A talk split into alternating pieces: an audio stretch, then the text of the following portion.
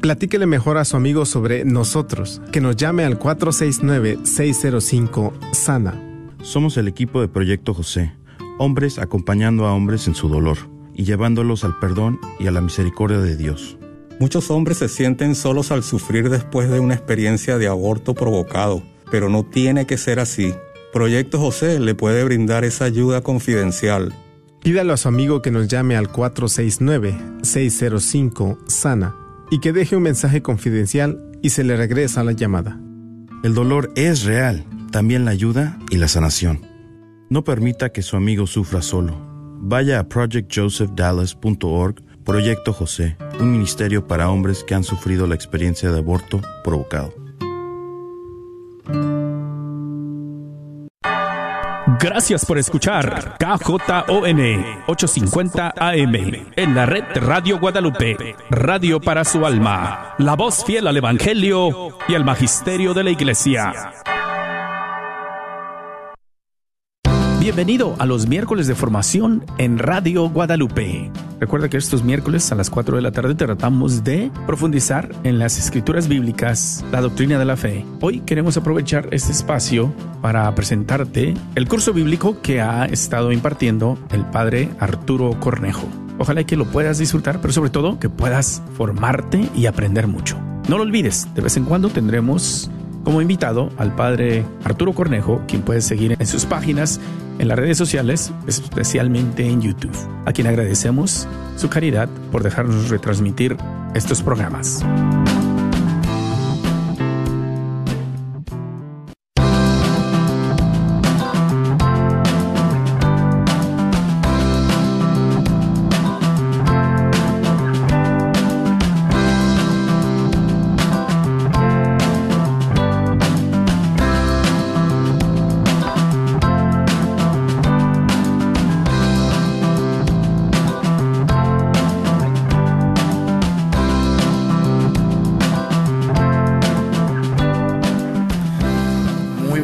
O buenos días a todos ustedes donde quiera que se encuentren. Me da mucho gusto que estén eh, conectándose a este primer episodio o capítulo número uno eh, del curso bíblico que vamos a tener también aquí a través de YouTube. Soy el padre Arturo Cornejo y quiero comenzar este curso de Biblia con la punta de la flecha más bella de toda nuestra fe católica. Hay que recordar muy bien que nuestra Iglesia Católica tiene cuatro, cuatro características que ninguna otra iglesia tiene. Estamos hablando de que la iglesia, ustedes y yo cuando vamos los domingos a misa, nos damos cuenta de que la iglesia, cuando decimos el credo, decimos creo en la iglesia que es una, que es santa, que es católica y que es apostólica.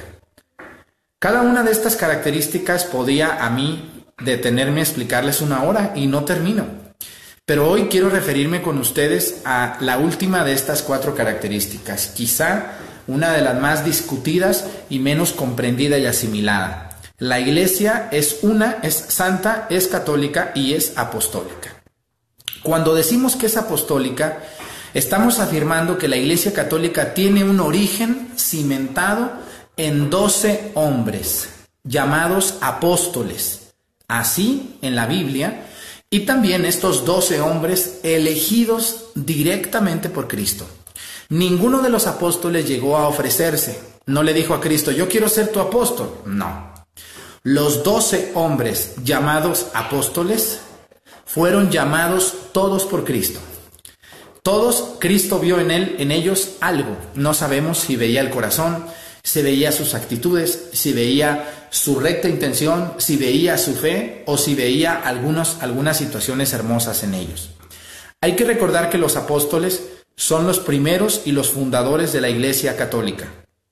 A ellos Cristo les va a encomendar tareas hermosísimas y durísimas, como la de bautizar en el nombre del Padre, del Hijo y del Espíritu Santo, la de perdonar los pecados en el nombre del Padre y del Hijo y del Espíritu Santo, la de predicar la buena nueva, la de expulsar demonios, curar enfermos y predicar las palabras de Cristo. Por eso la Iglesia Católica se llama apostólica. Ninguna otra iglesia, y les doy la bienvenida a todos los hermanos católicos que están viendo esta transmisión de este curso bíblico, bienvenidos todos ustedes, hermanos católicos, muy allegados a Dios, muy allegados a la iglesia, o poquito alejados, pero bueno, católicos, en fin, por el bautismo, bienvenidos. También les doy la bienvenida a todos los hermanos separados que tengo el gusto de que estén conectados y vean esta transmisión. Bienvenidos a todos nuestros hermanos separados de alguna secta o de alguna congregación cristiana. Y también les damos la bienvenida a todos los agnósticos, a todas las personas ateas que no creen o que creen en Dios pero sin religión. También les damos la bienvenida. Ojalá que un día entendamos que el único camino que dejó Cristo en este mundo para seguirlo, hay muchos caminitos, pero el camino verdadero y grande y amplio es la Iglesia Católica. Vamos a demostrar con la Biblia en qué lugar aparece que la Iglesia Católica solamente es una y que solamente Cristo se la encargó a un solo hombre, que se llamaba Simón. Hay que recordar un poco la historia del apóstol Simón. Según los evangelios, al primero hombre que llamó Cristo a ser su apóstol se llamaba Andrés. Andrés fue el primer apóstol al cual Cristo llamó, según la narración cronológica de la Biblia o de los Evangelios. Pero después llamó a Santiago, a Juan, a Felipe, a Bartolomé, al otro Simón, también llamó a Tomás, a, todos los apóstoles, a los doce los va a llamar. De algunos no sabemos cómo los llamó, pero sin embargo cuando aparece en la lista de los apóstoles ya aparecen ahí los doce. Al final de la vida y al final, después de la resurrección de Cristo, viene el último apóstol llamado Pablo, ¿vale? Que se llamaba Saulo, pero vamos a hablar de él en otra ocasión. Quiero ir con ustedes, hermanos católicos y también los separados, a la Sagrada Escritura. Vamos a la Biblia, ojalá me hagan el favor de buscar su Biblia, y quiero que vayan conmigo al Evangelio de San Mateo, capítulo 16, versículos 13 y siguientes. Hay muchas personas que me dicen, ¿cómo es posible? Ustedes están en la iglesia que engaña a la gente. Señores, yo le he dado mi vida a Dios y como yo, muchas otras personas y sobre todo grandes hombres y mujeres que han dado su vida por la causa de Cristo en la Iglesia Católica, los cuales son llamados santos, hombres que sufrieron, se sacrificaron, entregaron su vida y todo lo que eran por amor a Dios. Y para mí esos son ejemplos, obviamente solo ejemplos y modelos para seguir a Cristo. Sin embargo, Cristo dejó bien clarito esto de la iglesia. Hay muchas cosas que se prestan a dudar, que se prestan a interpretaciones vacías o, mezquinas. Hay muchas gentes que luego escriben comentarios muy, muy duros, muy injustos, criticando cuando a veces ni siquiera intentan vivir un poco como Cristo dijo. Mucho cuidado, no hay que hacer caso a estos señalamientos les recuerdo que los hermanos separados, los que no son serios, cuando se les acaban los argumentos empiezan las agresiones. Y casi siempre una persona cuando no tiene argumentos agrede, critica. Por ejemplo, cuando van a su casa de ustedes a predicarles, que la palabra de Dios, comienzan las agresiones a los sacerdotes, a los obispos, a la iglesia, a las religiosas, a los católicos. Eso no es predicar la palabra de Dios, discúlpenme. Eso es difamar, criticar y hablar mal de los ministros de Dios. Pero eso no es predicar la palabra de Dios, discúlpenme. A mí me gusta que me prediquen la palabra, no que me vengan a decir los pecados de otras personas. Mucho cuidado. Y esa es la manera de engañar y de engatusar que Satanás utiliza. Engañar a través de los pecados de otros. Pero vamos a la Biblia, vamos a leer esta parte y los hermanos separados, pónganme mucha atención porque yo sé que luego me van a tirar bien duro, pero no me voy a cansar de decirles. Ahí les va. Dice, capítulo 16 del Evangelio de San Mateo, versículos 13 y siguientes. Jesús se fue a la región de Cesarea de Filipo y estando allí preguntó a sus discípulos, según el parecer de la gente, ¿quién es el Hijo del Hombre? Le respondieron, unos dicen que eres Juan el Bautista, otros dicen que eres Elías o Jeremías o alguno de los profetas. Jesús les preguntó, ¿y ustedes quién dicen que soy yo? Pedro contestó, tú eres el Mesías, el Hijo del Dios vivo. Jesús le replicó, feliz eres tú, Simón Barjoná, porque esto no te lo ha revelado ni la carne ni la sangre, sino mi Padre que está en los cielos. Y ahora te digo que tú eres Pedro o sea, piedra. Y sobre esta piedra edificaré mi iglesia. Los poderes de la muerte jamás la podrán vencer. Yo te daré las llaves del reino de los cielos. Lo que ates en la tierra quedará atado en el cielo, y lo que desates en la tierra quedará desatado en el cielo. Entonces Jesús les ordenó a sus discípulos que no dijeran a nadie que Él era el Mesías. Palabra del Señor. Gloria a ti, Señor Jesús. ¿Cómo ven ustedes a nuestro Señor Jesucristo? Les hace preguntas a los apóstoles, está con ellos, con los doce, y les dice, señores, ¿quién dice la gente que soy yo? Y, la, ellos le dicen, bueno, unos dicen que eres Elías, otros que eres Jeremías, otros que eres alguno de los profetas. Muy bien, entonces nuestro Señor Jesucristo, pues bueno, eso dice la gente. Ahora me interesa que me digan, ¿qué dicen ustedes? Ustedes que son mis amigos, ustedes que son mis apóstoles, ustedes que están conmigo, que me ven, que me acompañan, que me escuchan. Jesús les pregunta, dice, bueno, la gente eso dice, ¿no? Y a veces tenemos que no hacer mucho caso a lo que la gente que no nos quiere y que no conoce ah, dice de nosotros. Porque si nos ponemos a hacer caso de todo lo que se dice de nosotros, no vamos a hacer nada, no vamos a poder caminar, no vamos a poder avanzar, no vamos a ser libres. Tenemos que dejar ir ciertas, ciertas cuestiones y ciertos comentarios sobre nuestras vidas. Cristo incluso dice, bueno, eso dice la gente, dice, pero ahora ustedes qué dicen? Y dice que nadie le contestó nada, que solamente habló Simón. Simón le va a decir, tú eres el Hijo de Dios vivo, tú eres el Mesías, tú eres el Mesías, el Hijo de Dios vivo. Entonces Jesús voltea y le dice, qué hermoso le dice Jesús, le dice, dichoso tú Simón, dice, porque esto no te lo ha revelado ni la carne ni la sangre, sino mi Padre que está en los cielos. O sea, Cristo eleva a Pedro, a Simón, y le dice, dichoso tú Simón, porque esto que tú dices de mí, nadie te lo ha revelado solamente mi Padre que está en los cielos. Entonces Cristo le va a cambiar el nombre a Simón y le va a decir, ya no te vas a llamar Simón, de aquí en adelante te vas a llamar Petrum. Petrum en latino, que faz en griego, que significa roca. Dice, y a ti te digo, Pedro, que sobre ti edificaré mi iglesia. Qué duro esto, señores hermanos separados. En la Biblia está, yo no sé por qué no leen esta parte de la Biblia o por qué le quieren dar una, una interpretación desviada o convenenciera. Cristo es muy claro y le dice, sobre ti edificaré mi iglesia. Habla en singular.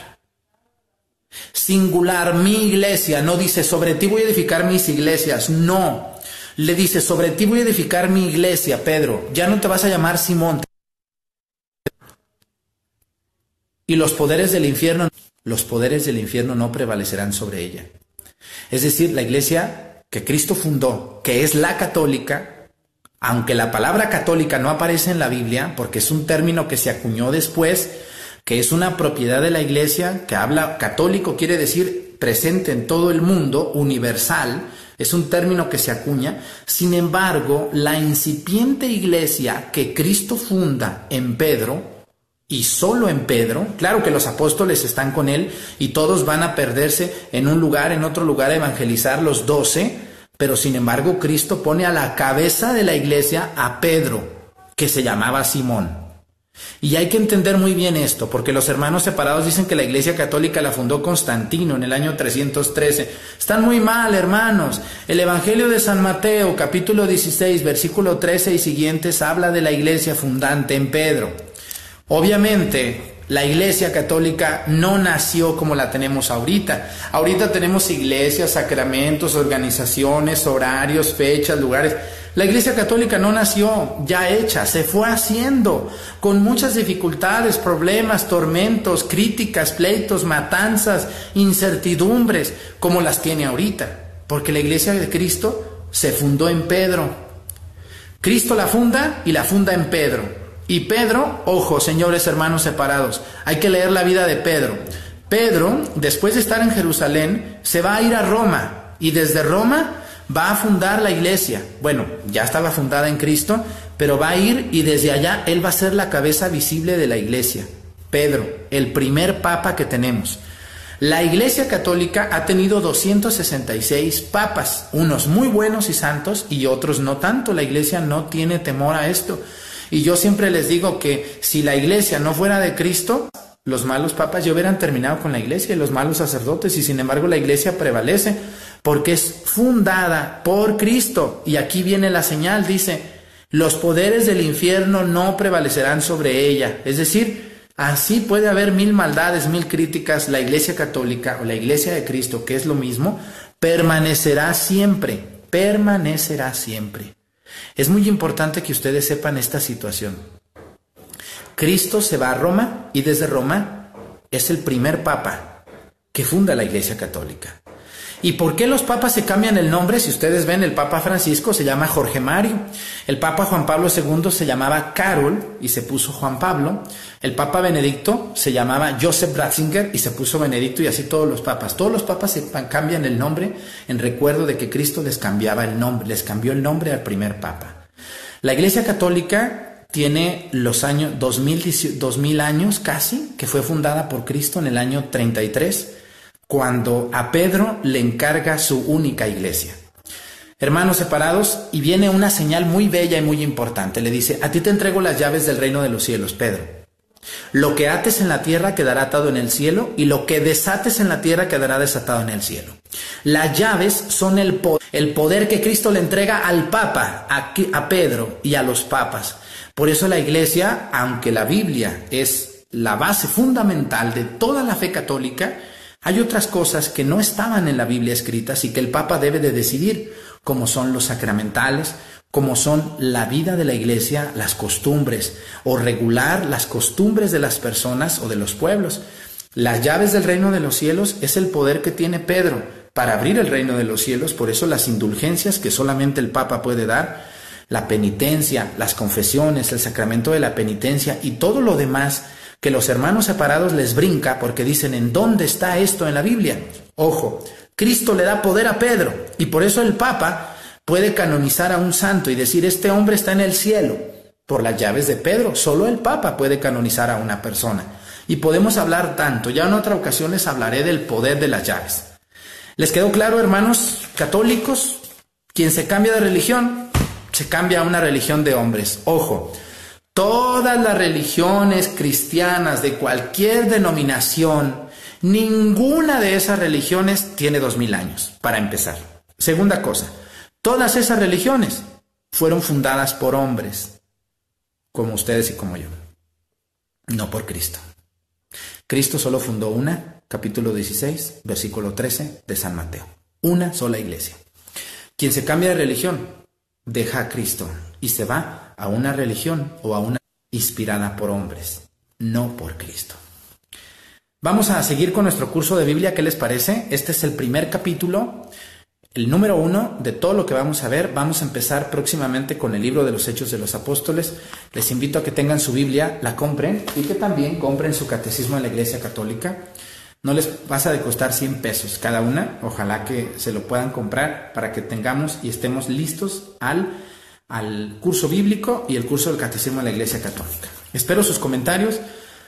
Ojalá que sean positivos y los que no les guste, pues también échenme. No, yo aguanto vara, no me voy a enojar ni me voy a agüitar por lo que me digan. Yo sé que unos me tiran muy duro, pero yo aguanto. Ahí les encargo, hermanos católicos, que me ayuden a contestar los mensajes. Yo a veces no, no alcanzo, no alcanzo a contestar todos los mensajes, pero con mucho gusto, si me ayudan ustedes, se los voy a agradecer mucho. Que Dios me los bendiga. Nos vemos el día de mañana en Platero, Zacatecas. Allí voy a celebrar a las 8 de la mañana en, el, pueblo de, en el pueblo donde está el Santo Niño de Atocha. Que Dios me los bendiga mucho. Tenemos un lugar a Zacatecas. Si alguien todavía se quiere animar al viaje, hoy nos vamos en la noche.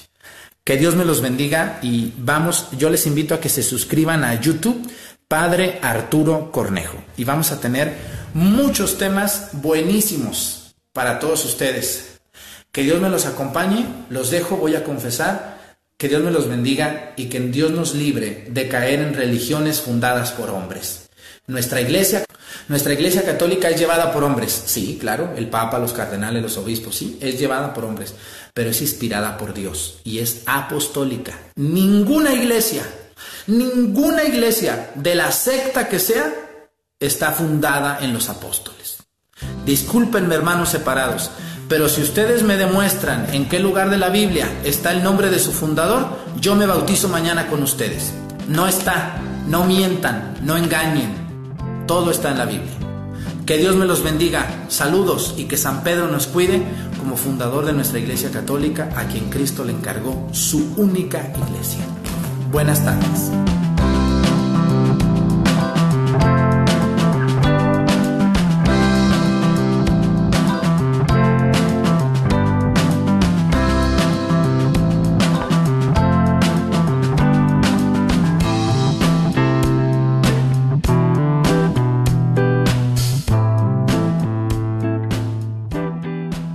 a esta segunda parte o segundo capítulo de nuestro curso bíblico.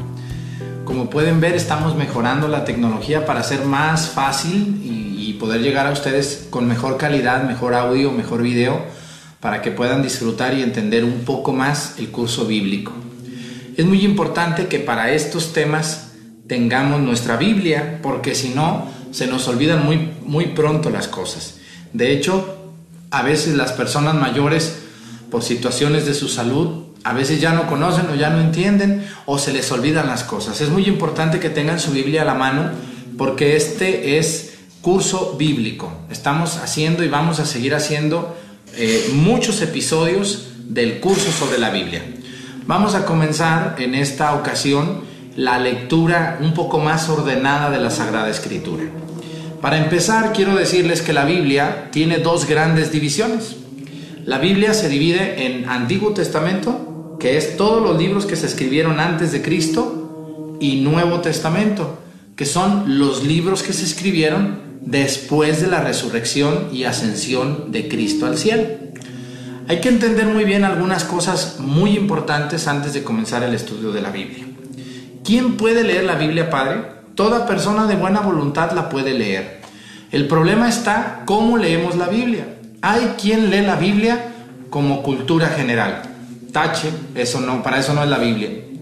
Hay quien lee la Biblia pensando encontrar en ella verdades totales, explicadas, con fechas, con días, con horarios, como si la Biblia fuera un periódico. Tache, la Biblia contiene verdades, pero las verdades no están del todo descritas como quisiéramos que estuvieran aunque la verdad está ahí, porque la Biblia es palabra de Dios y es verdad auténtica.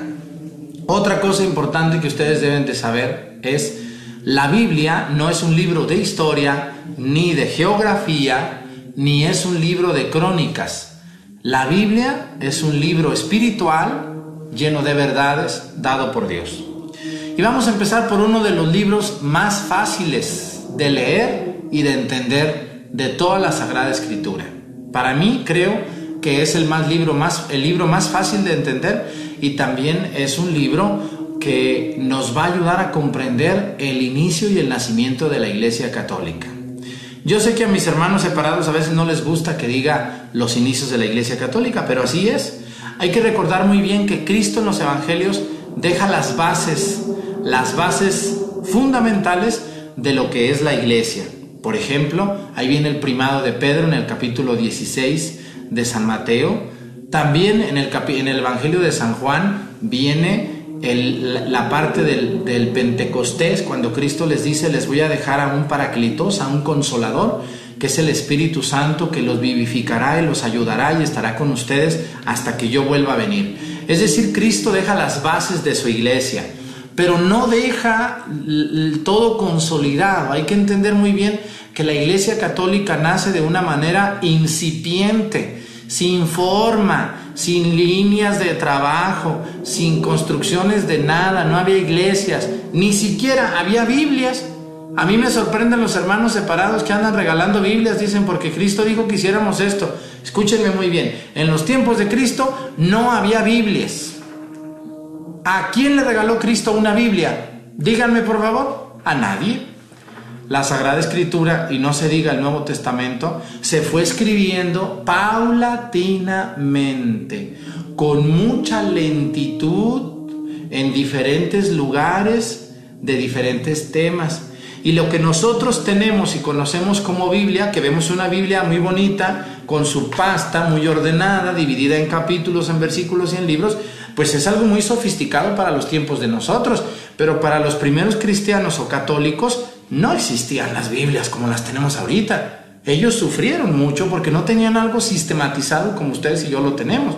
Es muy fácil criticar desde la Biblia algunos otros puntos de vista, pero qué hermoso y qué precioso es meterse a la Biblia de lleno.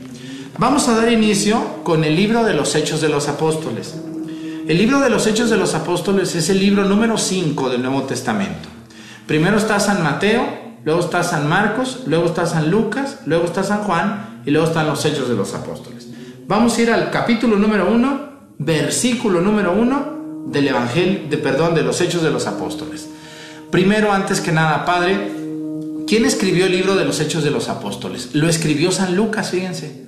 Y algo que ustedes deben de saber antes de comenzar nuestro estudio es lo siguiente. Algunos historiadores o, estudiosos de la Biblia a profundidad dicen que el Evangelio número 3, que escribió San Lucas también, hay que entender que San Lucas va a escribir estos dos libros hermosísimos, el Evangelio de Cristo y los Hechos de los Apóstoles, se dice que cuando San, Lucas escribió los Hechos del de, eh, Evangelio, los escribió pegados, como ven. Terminaba el Evangelio, inmediatamente seguían los Hechos de los Apóstoles. Muchos dicen y creen que era el Evangelio junto con los hechos de los apóstoles. No había un, un término y un comienzo, sino que eran juntos, estaban pegados. Así dicen los estudiosos. Otros no. Otros dicen incluso que primero escribió los hechos de los apóstoles y luego el Evangelio. Otros dicen que primero el Evangelio y luego los hechos de los apóstoles. ¿Cuál es la verdad, Padre? Pues miren, a ciencia cierta nadie sabe porque nadie tenemos como testigo de qué fue lo que pasó. Lo bueno de todo es que fueron escritos por San Lucas, discípulo de San Pablo. Hay que entender muy bien la vida de Lucas. ¿eh? San Lucas va a ser discípulo de San Pablo y de hecho San Lucas, según los estudiosos, no conoció a Cristo físicamente. Pero claro, se enamoró de Jesucristo, se enamoró de Jesucristo, de su obra, de su vida y de todo lo que él es. Vamos a comenzar con la lectura. El curso bíblico no es enseñarles pancartas y, aventarles florecitas y lucecitas. El curso bíblico es leer la Biblia, entenderla, aplicarla a la vida y comprenderla. Vamos, quiero que saquen sus Biblias por ahí que tienen en su casa llenas de tierra, porque mucha gente tiene la Biblia nomás de adorno, parece un florero. Le ponen veladoras y lo tienen en medio de una mesa, pero ahí la tienen arrumbada la Biblia. Muy importante que sepan todos ustedes lo que es la Sagrada Escritura. Es un libro para leerse, pero no solo para leerse, la Biblia también se estudia y se aplica. Yo que me gano con una persona zafada que luego dice, yo ya leí la Biblia tres veces, pues sí la leyó, pero no la lleva a la vida, ¿de qué sirve que lea? Es como alguien que lee el periódico. La Biblia no nomás se hizo para leerse, la Biblia se hizo para leerse, para comprenderse, para alimentar nuestra vida, nuestra existencia y para llevarla a dónde? A la práctica para que por medio de la Biblia te pueda salvar. Ojo, el objetivo de la Biblia por el que fue escrito no es para que lo leas. El objetivo de la Biblia es para que lo leas y te salves. Si no te salvas, en vano la lees, como mucha gente que la lee, pero nomás la leen y la leen, pero siguen siendo los mismos sinvergüenzas de siempre. ¿De qué sirve alguien que lee la Biblia y que la conoce de arriba abajo y la lee y la comprende? De nada. Si no te lleva a la salvación y a la ayuda de los demás, no sirve de nada. Pero bueno, vamos al capítulo número uno de los Hechos de los Apóstoles, ¿vale? Hechos de los Apóstoles. Dice, Lucas presenta su libro, dice, en mi primer libro, querido Teófilo, hablé de todo lo que Jesús comenzó a hacer y enseñar. ¿A qué se refiere con eso de que Teófilo? Teófilo es una palabra de dos, que se, que se divide en dos, en dos eh, términos griegos, teos, filios, que es amor a Dios. No sabemos si Teófilo era un hombre verdadero o si Teófilo tiene una significación de una generalidad de personas. Teófilo, todos ustedes y yo somos teófilos o teófilas, porque estamos enamorados de Dios. Es decir, el que ama a Dios es teófilo. Teos, Dios, filios, amor a Dios. Entonces, Teófilo representa a todas las personas de buena voluntad que aman a Dios. Por eso dice, en mi primer libro, querido Teófilo, ¿cuál es el primer libro? El Evangelio. Por eso le dice, en mi primer libro, Teófilo, hablé de todo lo que Jesús comenzó a hacer y enseñar, dice. Al final del libro, Jesús daba instrucciones mediante el Espíritu a los apóstoles que había elegido y era llevado al cielo. Muy importante que sepan eso. Por lo tanto, San Lucas ubica y comprende y entiende a Teófilo, que somos ustedes y yo, que está dando indicaciones Jesús en el Evangelio para todos los que aman a Dios. Pero luego dice, y ahora te voy a decir otra cosa. Dice, de hecho, se presentó a ellos después de su pasión y les dio numerosas pruebas de que vivía. Hay que recordar que Jesús, después de su pasión, muere en la cruz, es sepultado y resucita. Y luego viene la ascensión. Dice que después de la resurrección Jesús anduvo muchos días con sus apóstoles, así fue, y luego después se fue al cielo, dice. Y dio numerosas pruebas de que vivía. Durante 40 días se dejó ver por ellos y les habló del reino de Dios. 40 días después de la resurrección estuvo Jesús con ellos. Entonces dice que les habló del reino de Dios.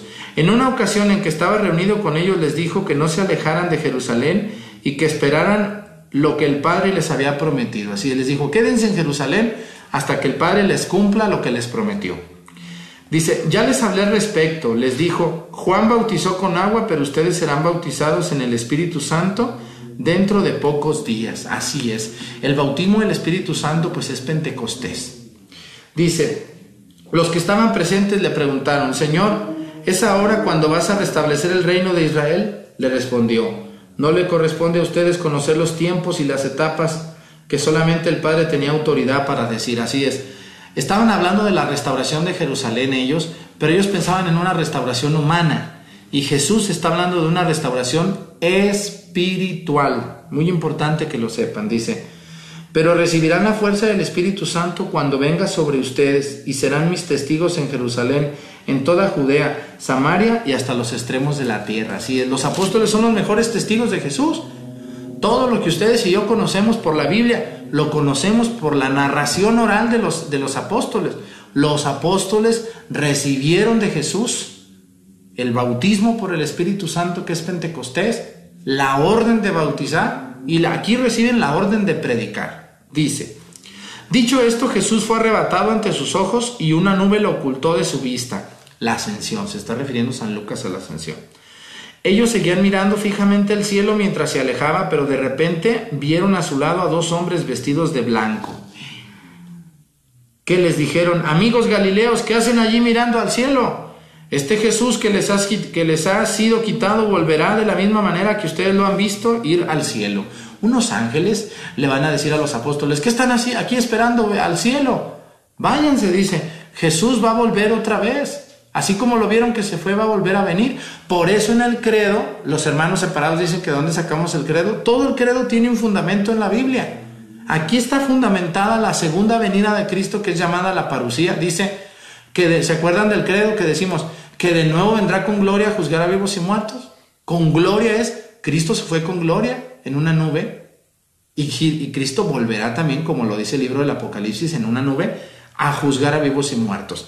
Capítulo número 1, versículo número 11 del libro de los Hechos de los Apóstoles. Luego dice, los discípulos esperan al Espíritu Santo.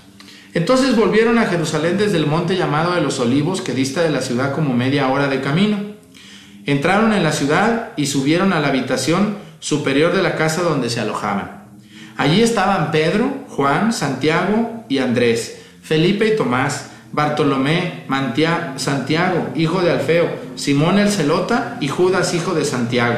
Como ven, aquí están los apóstoles, quedaban once. Hay que recordar que Judas Iscariote ya no estaba con ellos, estaban reunidos en la segunda planta de la casa donde se quedaron a habitar, ahí en Jerusalén, dice, desde el monte de los olivos, a media hora de Jerusalén, ahí estaban, dice.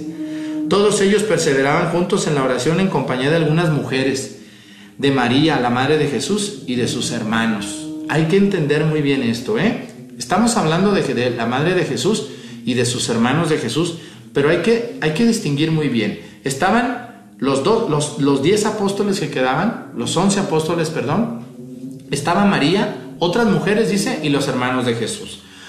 No dice los hijos de María. En ningún lugar de la Biblia se habla de hijos de María. En ningún lugar. Se habla de los hermanos de Jesús. Los hermanos separados siempre dicen que Jesús tuvo hermanos y que María tuvo más hijos. Que lo demuestren con la Biblia. Porque la Biblia lo único que habla es una distinción muy bien. Dice, estaban María, la madre de Jesús, y sus hermanos de Jesús. Hermano, la palabra hermano en la Sagrada Escritura y hasta en los tiempos actuales se manifiesta de una manera no propia de sangre, sino propia de parentesco, de amistad, de hermandad, de familiaridad o de afecto de otro tipo, pero no se manifiesta de, forma sanguínea.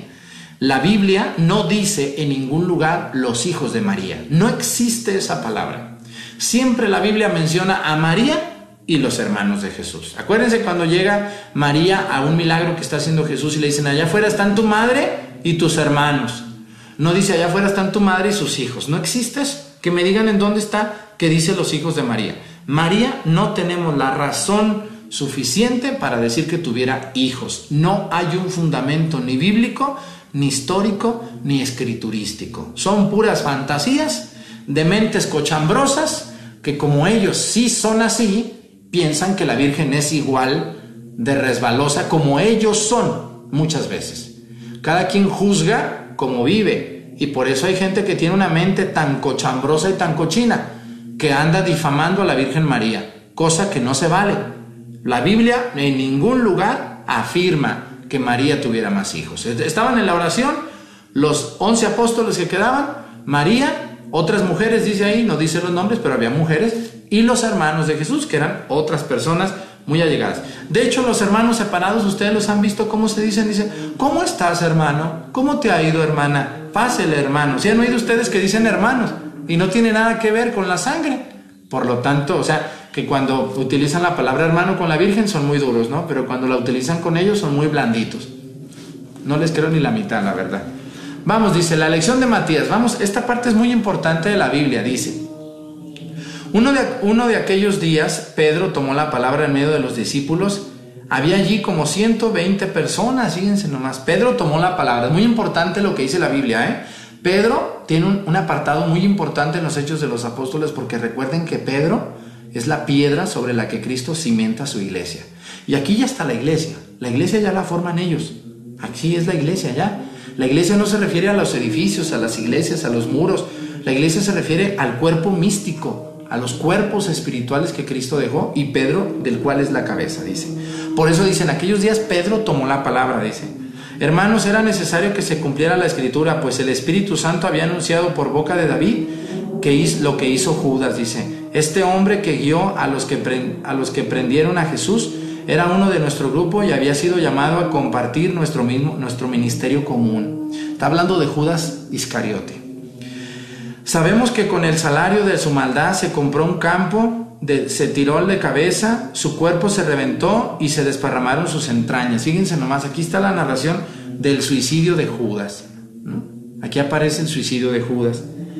Este hecho, dice, fue conocido por todos los habitantes de Jerusalén, que llamaron a aquel campo en su lengua Aquelamá, que significa campo de sangre, un campo maldito comprado por dinero cochino, utilizado de la venta de Jesús. Esto, estaba escrito en el libro de los Salmos, dice, que su morada quede desierta y que nadie habite en ella. Y también está escrito que otro ocupe su cargo. Ahí va, fíjense lo que va a hacer Pedro y lo que van a hacer los apóstoles, dice. Tenemos pues que escoger a un hombre de entre los que anduvieron con nosotros durante todo el tiempo en el que el Señor Jesús actuó en medio de nosotros Sigue hablando Pedro, dice, tenemos que escoger a otro hombre de los que anduvieron con nosotros. Ojo, los apóstoles nomás son 12. Había otros 72 discípulos y ahora hablan de 120 personas que estaban con ellos. Dice, desde el bautismo de Juan hasta el día en que fue llevado de nuestro lado, uno de ellos deberá ser junto con nosotros testigo de su resurrección. Así es. Pedro dice, Judas se suicidó, se compró un terreno de sangre con ese dinero malvado, pero tenemos que escoger a otro. Y luego dice, presentaron a dos, a José llamado Barsabás, que, llevaba por sobrenombre justo, y a Matías. Entonces oraron así. Fíjense nomás lo que van a hacer. Van a presentar a dos, a José y a Matías. Hay que recordar muy bien, está Pedro con los apóstoles y otras mujeres y María. Entonces presentan a dos, porque Pedro lo dice. Y recuerden que Pedro es el primer papa de la Iglesia Católica y es el, es el encargado por Cristo de toda la cristiandad. Y luego dice, entonces oraron así, tú Señor conoces el corazón de todos. Muéstranos a cuál de los dos has elegido para ocupar este cargo y recibir este ministerio. Y apostolado del que Judas se retiró para ir al lugar que le correspondía. Echaron suertes, dice, entre ellos, y le tocó a Matías, que fue agregado a los once apóstoles. Aquí viene, muy importante que sepan, los apóstoles eligen, después de echar suertes, claro, y de hacer oración, hicieron oración para que Dios, que conoce los corazones, les dijera quién de los dos era el elegido para ocupar el lugar de Judas y volver a conformar a los apóstoles doce como eran. Y así va a ser en lo sucesivo los apóstoles van a ir escogiendo a otro apóstol y a otro y a otro y a otro y a otro y a otro. ¿Y cómo se le va a llamar a esto, Padre? En la actualidad se le llama sucesión apostólica. Escúchenme muy bien. Ninguna iglesia cristiana de ninguna denominación tiene lo que la iglesia católica tiene, la sucesión apostólica. Es decir, desde Pedro, Andrés, Santiago, Juan, Felipe, Bartolomé, Simón, Tadeo, los doce apóstoles, hasta el día de hoy, el obispo de ustedes, de su diócesis donde ustedes viven, es un sucesor de los apóstoles, que fue elegido por el Papa, por los obispos, para ocupar un lugar de los apóstoles. Obviamente ya no son doce, son miles, ahorita hay más de cinco mil obispos. Todos los obispos son sucesores de los apóstoles. Y desde este momento en que Pedro elige, junto con los apóstoles, y claro, por la mano de Dios, a Matías y no a José, es llamada la sucesión apostólica. Esto mismo van a hacer los apóstoles en los lugares donde van a andar. Esto mismo va a hacer Pablo con todos los hombres y mujeres, todos los hombres que Jesús va a llamar a través de los apóstoles para ser obispos. Así que la Iglesia Católica está fundamentada en Pedro, que es la cabeza, y que ahorita se llama Francisco, sucesor número 266 de Pedro, que se llama Francisco, nuestro Papa actual, y tu obispo o mi obispo es un sucesor directo de los apóstoles. Desde estos tiempos, claro, los doce apóstoles se van a morir. ¿Y quién va a continuar esta obra? Pues otros que ellos mismos van a ir eligiendo, de acuerdo a sus buenas virtudes, a sus costumbres, a su vida de fe, a su recta intención de servir a Dios. Por eso es muy importante el capítulo número uno de los Hechos de los Apóstoles, la sucesión apostólica. Léanlo ustedes en la Biblia. Yo me sorprende cómo hay gente que piensa o cree en una secta fundada por hombres. Nuestra Iglesia Católica está fundamentada en la Biblia. Estos acontecimientos de los hechos de los apóstoles escritos por San Lucas dan fe de todo lo que los católicos hacemos y somos. Apenas vimos el capítulo número uno del Evangelio de San Lucas. Cuídense, perdón, del Evangelio de San Lucas, de los hechos de los apóstoles, que también fue escrito por San Lucas. Les agradezco mucho su atención. Sigan por favor estas transmisiones aquí por YouTube y por Facebook. También vamos a tratar de subirlas. Padre Arturo Cornejo, si no están en Facebook, váyanse a Facebook como Padre Arturo Cornejo. Si no están en YouTube, váyanse a YouTube como Padre Arturo Cornejo. Y ojo, algo muy importante, compartan estas transmisiones con personas que tienen muchas dudas en su Biblia. Con personas molestas, agresivas, no, porque esas personas solo se meten a comentar puras tonterías. Con personas hambrientas de la palabra de Dios. Esas son las personas que lo necesitan. La gente necia, la gente cerrada y agresiva, no necesita esto. Necesita que Dios les dé un buen escarmiento para que a veces así entienden, se compadezcan y comprendan la necesidad de conocer las cosas de Dios. Jovencitos que están viendo estos videos, no sean egoístas, muéstrenlos a, muéstrenselos a sus abuelas, a sus madres, a sus tíos que no saben lo que es YouTube o Facebook. Que Dios me los bendiga mucho Saludos para todos. Suscríbanse al canal de YouTube Padre Arturo Cornejo. Muy buenas tardes y nos vemos muy pronto en otro tema de esta, esta situación, otro tema que se va a llamar el capítulo número 3 de la Biblia. Muchas gracias.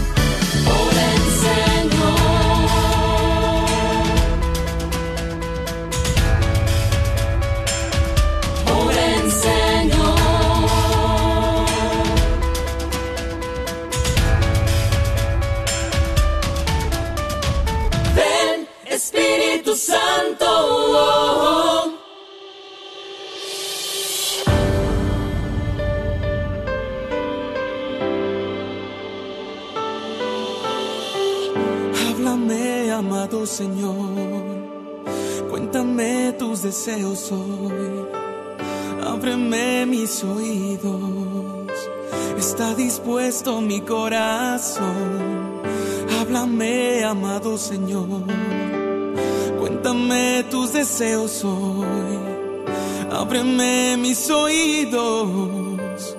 Está dispuesto mi corazón. Eres mi paz, mi gozo y mi consuelo. Eres mi fuerza, amor y mi anhelo. Eres quien me anima y me da vida. Eres mi inspiración, el agua viva. Eres mi paz, mi gozo y mi consuelo. Eres mi fuerza, amor y mi anhelo. Eres quien me anima y me da vida. Eres mi inspiración, el agua viva. Ven. Espíritu, ven. Eres en todo momento una caricia divina. Ven, Espíritu de Dios. Eres mi dulce sustento y tú mi guía y mi paz siempre serás.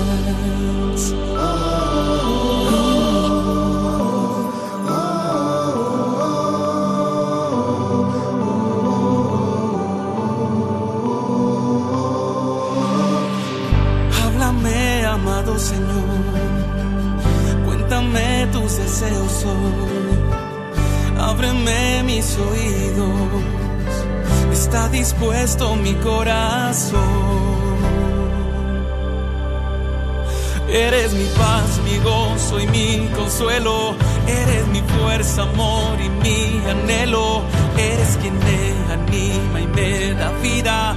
Eres mi inspiración, el agua viva. Espíritu, ven.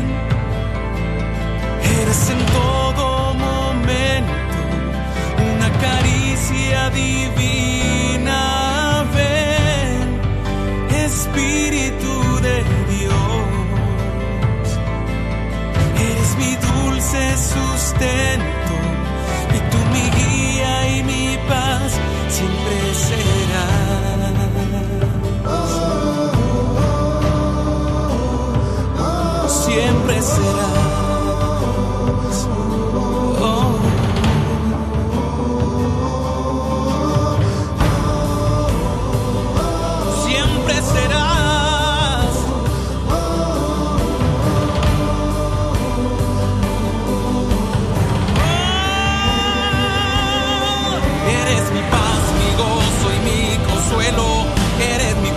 amor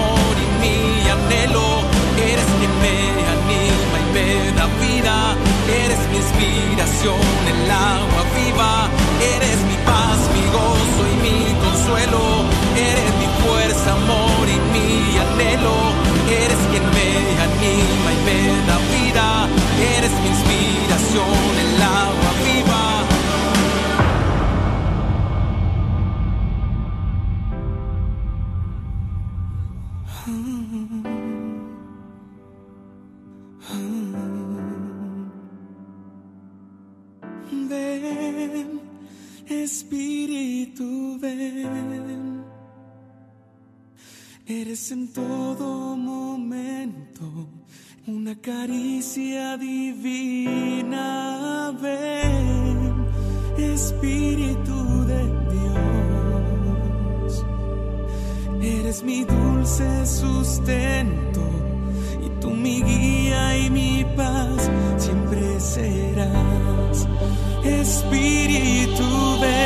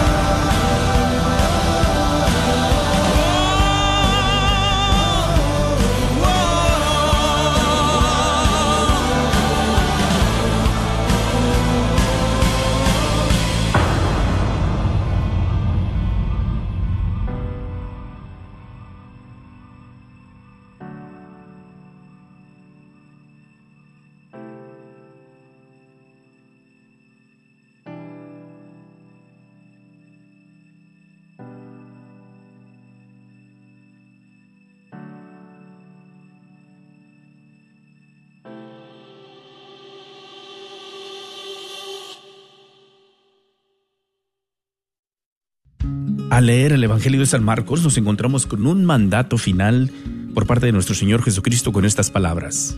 Vayan por todo el mundo y prediquen el Evangelio a toda criatura. Un mandamiento que entraña una grave obligación, porque la salvación la ha condicionado Dios a la fe y al bautismo, pues ya que sigue diciendo nuestro Señor Jesucristo después, el que crea y se bautice se salvará, pero el que se resista a creer se condenará.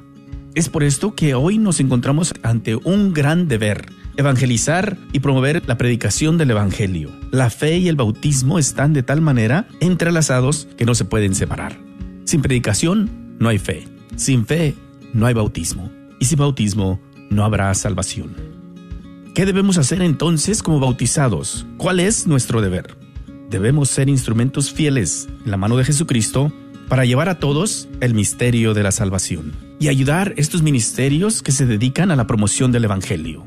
Como Radio Guadalupe, te invitamos a que nos apoyes en el próximo Radiotón de verano que se llevará a cabo del 8 al 11 de agosto. Recuerda, un llamado que tenemos todos y un deber. Ayúdanos a seguir promoviendo el Evangelio de nuestro Señor Jesucristo y defendiendo nuestra fe católica. No lo olvides, Radiotón de verano este próximo 8 al 11 de agosto. Contamos con tu apoyo. Que Dios te bendiga. ¿Estás tratando de comprar o vender tu casa y no sabes dónde empezar? Llama a Rosa Laureano al 214-236-6736 y déjate guiar por los pasos necesarios en obtener o vender tu propia casa. ¿No tienes seguro social? No hay problema. Si tienes el ITIN, Rosa te puede ayudar a obtener tu meta. Llama a Rosa Laureano al 214-236-6736. Coldwell Bankers Apex Realtors, donde nuestra filosofía es poniendo los intereses de nuestros clientes sobre todo. Este es un patrocinio para la red Radio Guadalupe. ¿Sabía usted que nos puede sintonizar las 24 horas sin interrupciones? Y usted se preguntará, ¿y cómo es eso? Pues mire, conéctese por su computadora a www.grnonline.com y ahí podrá encontrarnos KJON. O si no, también por su celular, descargue la aplicación Guadalupe Radio Network. Así que no hay pretexto, hermano, sintonícenos las 24 horas. La red de Radio Guadalupe lo estamos esperando. Hola, soy Dr. Peralta, quiropráctico. Si usted sufre de dolores de artritis o musculares como dolores de coyunturas en el cuello, espalda o cintura, también inflamación en los hombros, manos, rodillas y pies, háblenos al 214-942-3700. 214-942-3700. Recuerde, también atendemos cualquier accidente de auto o de trabajo. 214-942-3700. Este es un patrocinio para la red de Radio Guadalupe. ¿Tienes un testimonio de alguna gracia recibida por parte de Dios o de nuestro Señor Jesucristo? Todos estamos llamados a compartir nuestra fe, dar a conocer a los demás a un Dios vivo, que actúa hoy en día y sigue otorgando gracias y milagros en estos tiempos. Dar a conocer que Jesús sacramentado está ahí, vivo, y que nuestras plegarias frente al Santísimo son escuchadas. Pero sobre todo que Dios Todopoderoso, en su misericordia, tiene compasión y actúa en respuesta a nuestras peticiones frente al Santísimo. Te invitamos a compartir tu fe. Si tienes algún testimonio de alguna gracia recibida después de una visita al Santísimo o durante las visitas a Jesús sacramentado, llámanos, te animamos a compartirlo al 214-653-1515, 214-653-1515. Demos gloria a Dios y a Jesucristo Rey de Misericordia que siempre está presente ahí, en el Santísimo Sacramento del altar.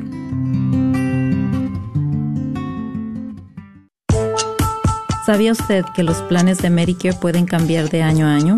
Y también sabías que para el 2023 las primas de Medicare estarán históricamente bajas. Mi nombre es Adriana Batres, soy agente de seguros de Medicare, soy feligrés de Nuestra Señora del Pilar y puedo ayudarle a comparar su cobertura actual de Medicare. Puede llamarme al 972-533-0457.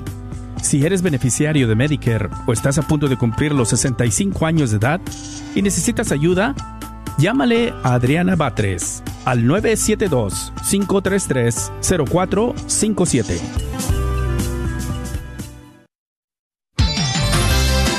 Gracias por escuchar KJON 850 AM en la red de Radio Guadalupe. Radio para su alma.